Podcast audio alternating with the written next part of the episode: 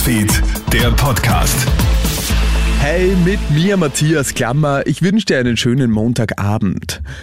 Trotz harter Arbeit können sich immer weniger Menschen in Österreich ihr Leben leisten. Darauf macht heute anlässlich des heutigen Tag der Arbeit Sozialminister Johannes Rauch aufmerksam. Demnach sind immer mehr Österreicherinnen und Österreicher trotz Erwerbstätigkeit von Armut betroffen. Um dem entgegenzuwirken, sind Änderungen bei den Einkommen notwendig. Zudem gibt es in Österreich mit 4,6 Prozent den höchsten Anteil von offenen Stellen in Europa.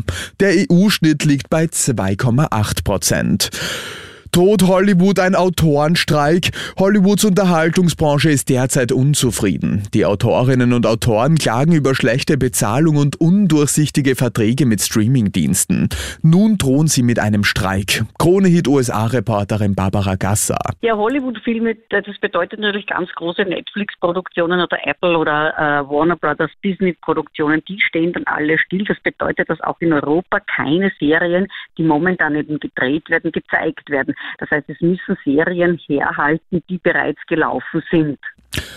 Und heftige Szenen haben sich gestern Nachmittag in Wien abgespielt. Bei der U-Bahn-Station Oberla im Bezirk Favoriten wird eine Zwölfjährige von einer Jugendbande krankenhausreif geschlagen.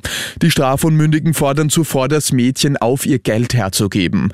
Als sich die Zwölfjährige weigert, ihre Wertsachen herauszurücken, schlagen und treten sie auf das Mädchen ein und rauben sie aus. Das Mädchen erleidet Kopf- und Gesichtsverletzungen und befindet sich im Krankenhaus. Und das war's schon wieder mit den wichtigsten Infos bis jetzt. Den nächsten Podcast und das nächste Update gibt's dann wieder morgen früh. Schönen Abend dir. Krone Hits, Newsfeed, der Podcast.